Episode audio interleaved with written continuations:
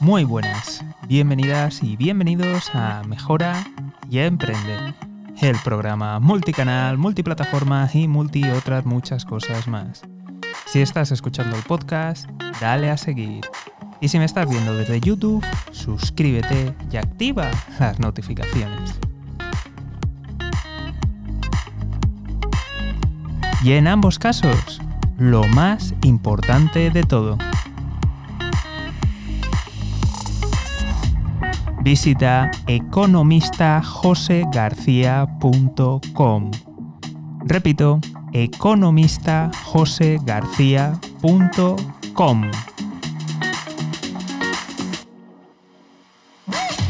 Y ahora sí, empezamos con el programa de hoy.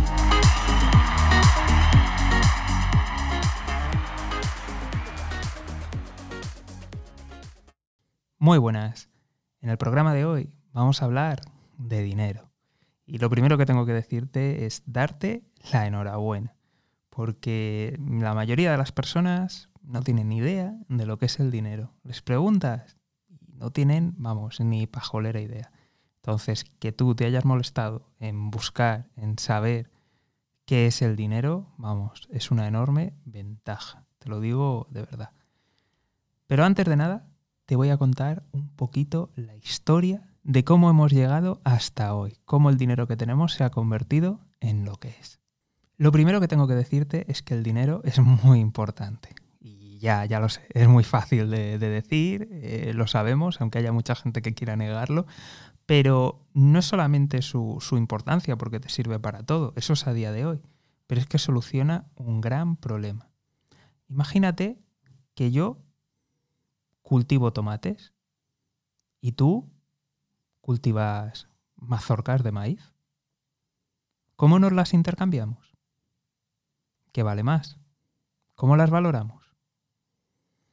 ¿Y ahora te imaginas que tuviéramos que ir a intercambiarlo por todos los productos y necesidades que tenemos? ¿Cuántos tomates es una aguja? Y el que me vende la aguja a lo mejor pues no le interesa comer tomates. Es un lío enorme y, no es pequeño. Entonces, me atrevería a decir que, el que podamos disponer de dinero ha facilitado el comercio y ha hecho disparar la economía y que nos podamos especializar.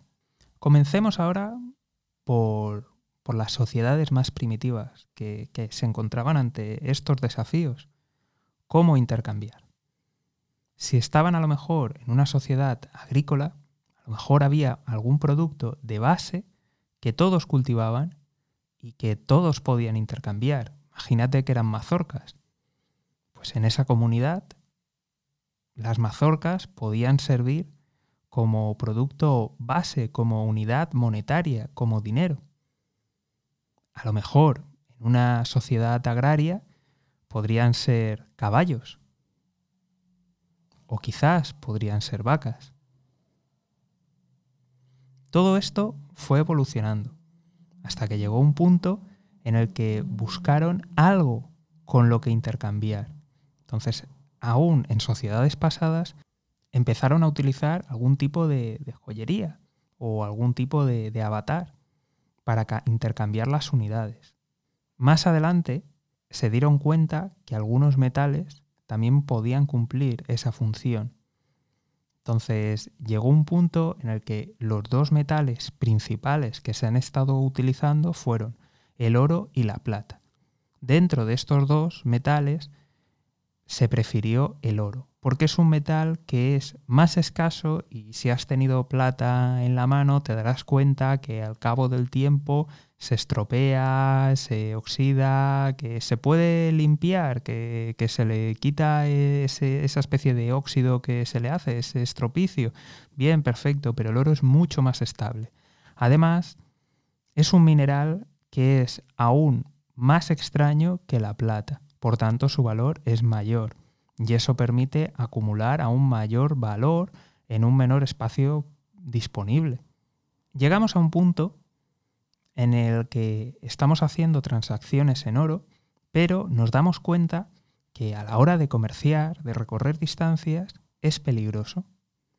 Así que alguien en algún punto se le ocurrió que podría tener varias sucursales y las mismas sucursales en diferentes lugares, a veces lugares muy alejados, podían dedicarse a tener allí el oro. Por ejemplo, imagínate que en una sucursal me hacen un papel diciendo que me tienen que entregar mil monedas de oro. Pues evidentemente el viaje es mucho más seguro llevar un trozo de papel que llevar las mil monedas de oro. Si encima eh, va destinado a algún nombre, a alguna persona, pues mejor aún, más seguridad. Entonces, cuando esto se fue haciendo algo más común, es cuando aparece el papel moneda. Es decir, tenemos papel que está respaldado con oro o plata. Dependiendo de qué sistema tengamos, tenemos el patrón oro o el patrón bimetálico si está respaldado por los dos. En algún punto de la historia ha estado respaldado por plata. Esto se acaba convirtiendo en que tenemos billetes y monedas que representan al oro o la plata realmente. Y así es como empieza a funcionar el dinero. Como te habrás podido imaginar, esto pues da lugar a muchas cosas, ya que si están circulando los papeles y en ningún momento estamos utilizando el oro y la plata, ¿qué es lo que pasa? ¿Qué pasa con esas reservas? ¿Están? ¿No están?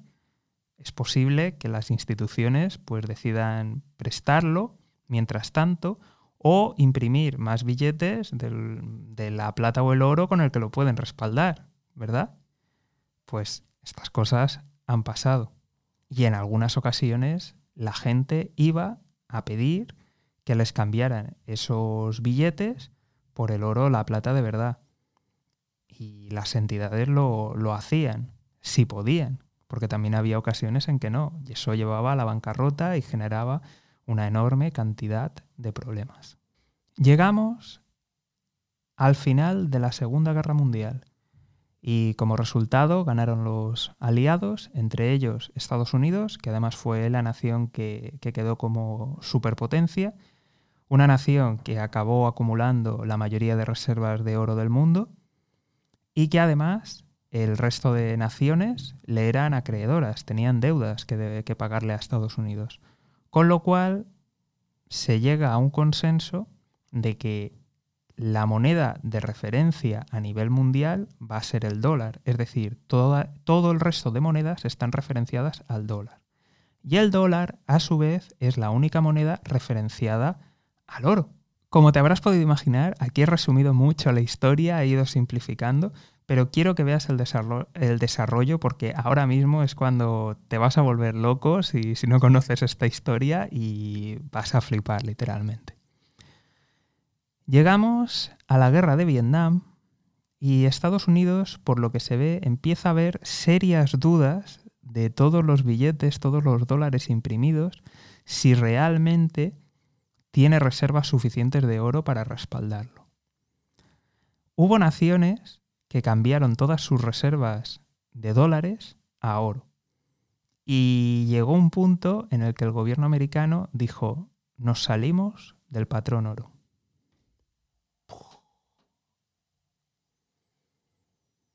Con lo cual, ya no está referenciado el dinero a nada.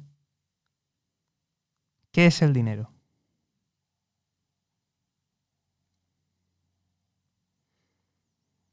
Vale, eh, la cosa no, no, es tan simple porque, bueno, sí, sí que lo es, es así, está sin referenciar a nada, pero no es tan simple como nos creemos de que porque no esté referenciado no significa que se pueda imprimir lo que se quiera. Cuanto más dinero se imprima, cuanto más dinero entre en circulación, suben los precios, sube la inflación.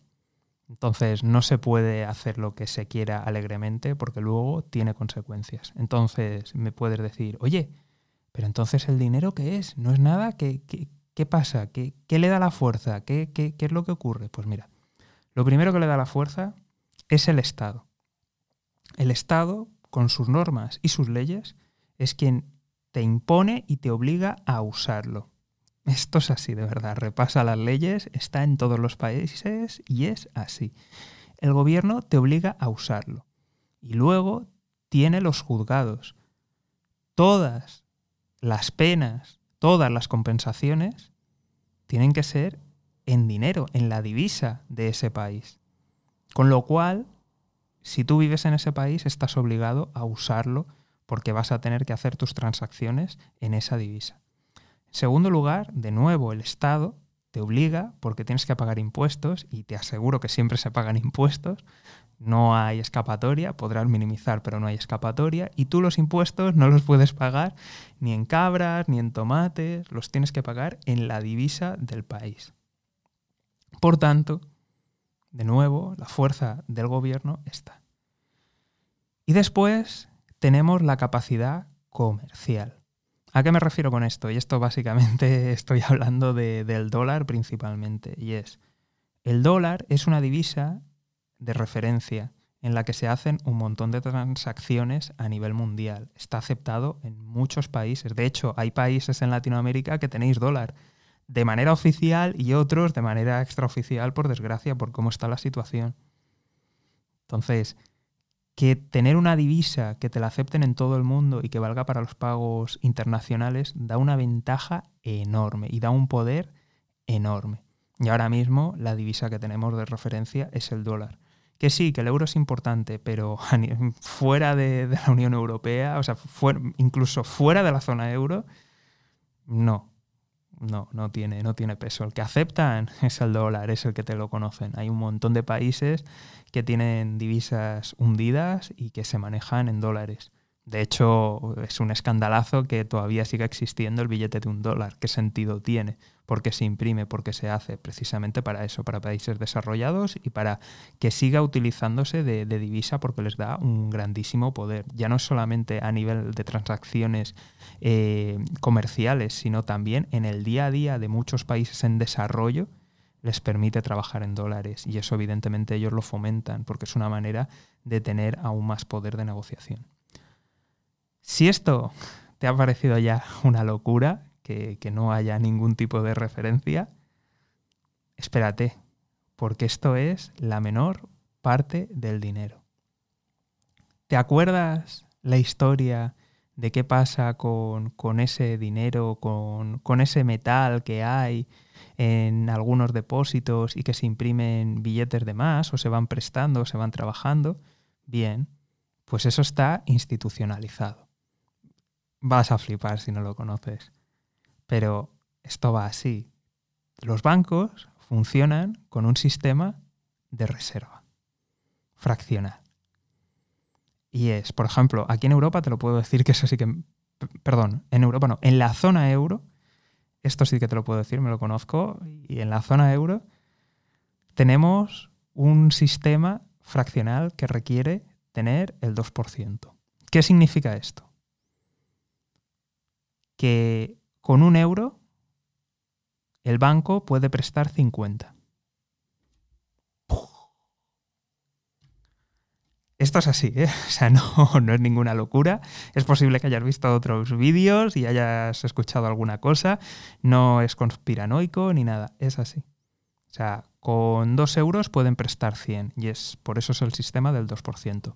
Depende de cada país este sistema pero vamos, eh, normalmente algunos va de un 10%, piden un 10%, eh, otros, por ejemplo, aquí en, la zona euro es un 2%, en otros es un 1%, e incluso creo que algunos tienen un 0,5%. Pero sí que el que te puedo asegurar es el de aquí de, de la zona euro. Pero espérate, que no ha acabado. Porque ese dinero, normalmente, ¿qué, ¿qué haces con ese dinero? Que has, que, has recibido de préstamo. Aunque lo gastes, dices, no, lo he gastado, vale, pero ¿dónde va? A un banco. ¿Qué ocurre? ¿Qué ocurre con ese dinero? Pues que se puede volver a prestar utilizando esa fracción.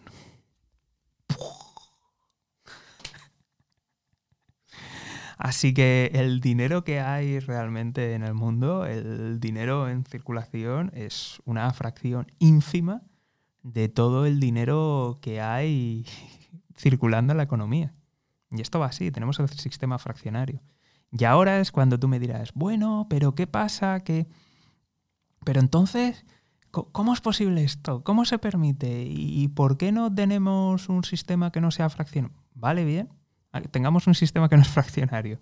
Si te estás quejando de que los bancos no están dando crédito, si les pides más dificultades que limiten más el crédito, o sea, ¿qué, préstamos crees que van a conceder? ¿Qué condiciones crees que van a poner? O sea, es así, o sea, si tú en teoría esto puede ser maravilloso, pero que las cosas funcionan, o sea, funcionan así. Es así.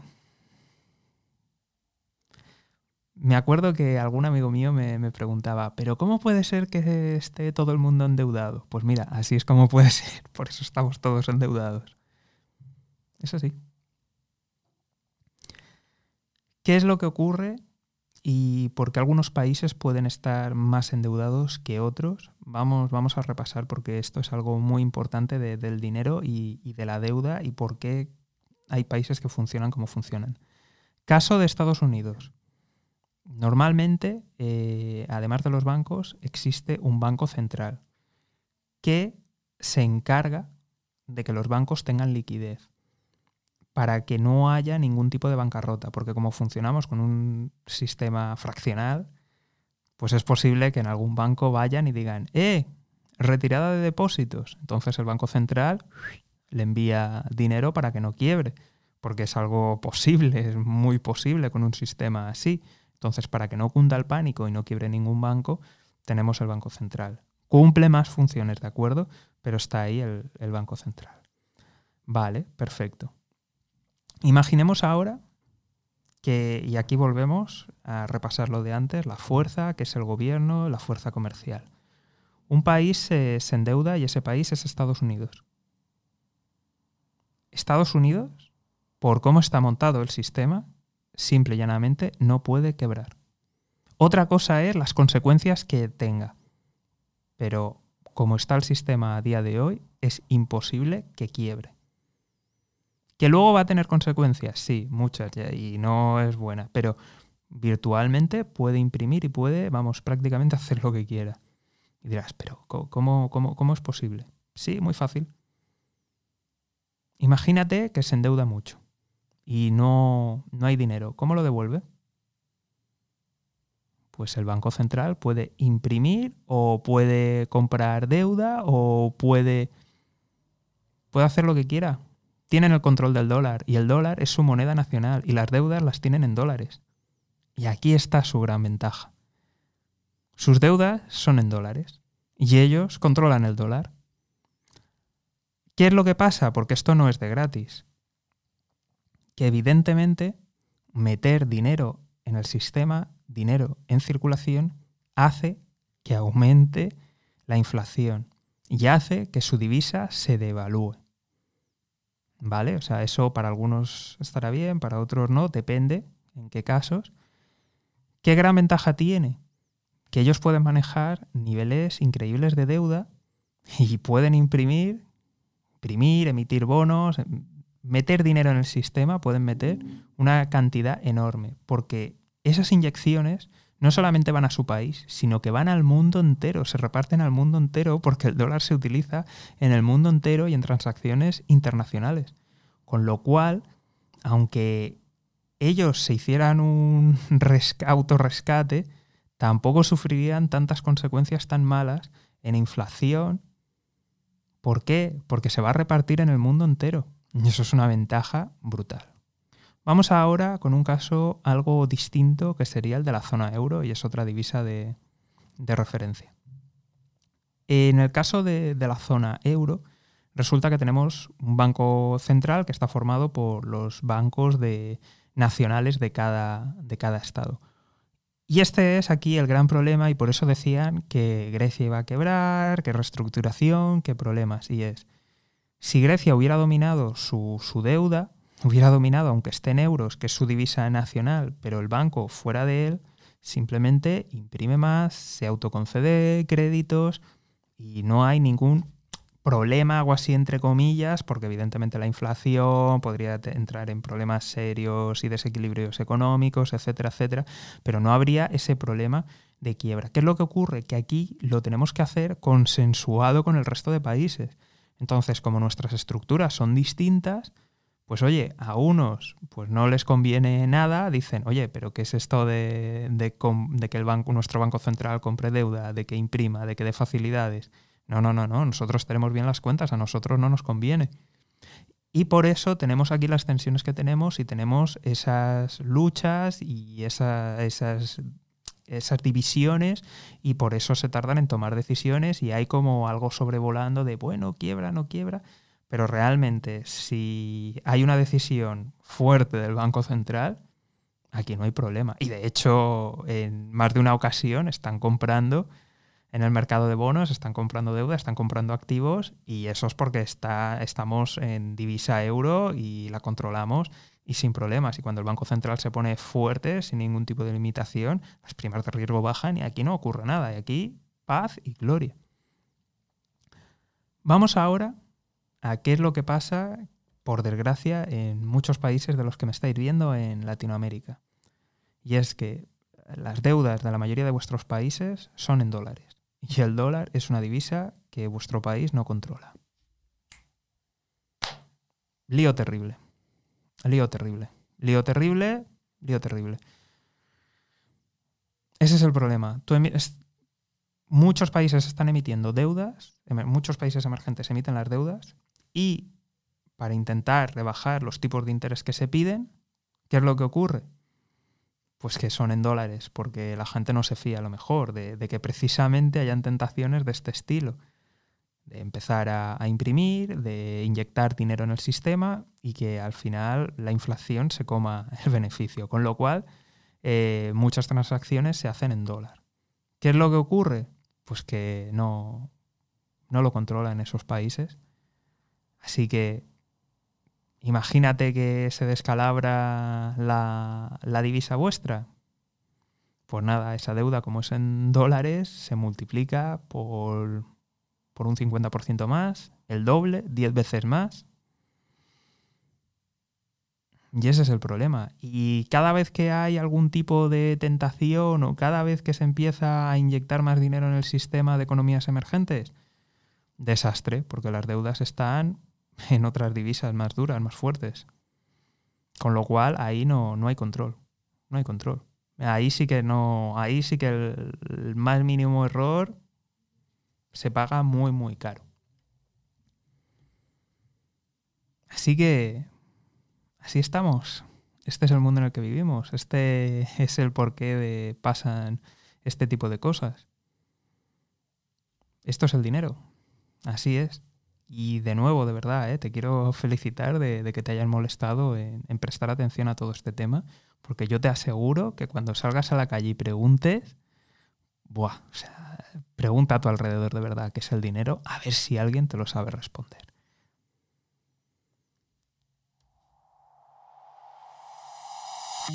Y hasta aquí el programa de hoy. Acuérdate de si estás escuchando el podcast, darle a seguir. Y si me estás viendo desde YouTube, suscríbete y activa las notificaciones. En ambos casos, lo más importante de todo, visita economistajosegarcía.com. Un saludo y toda la suerte del mundo.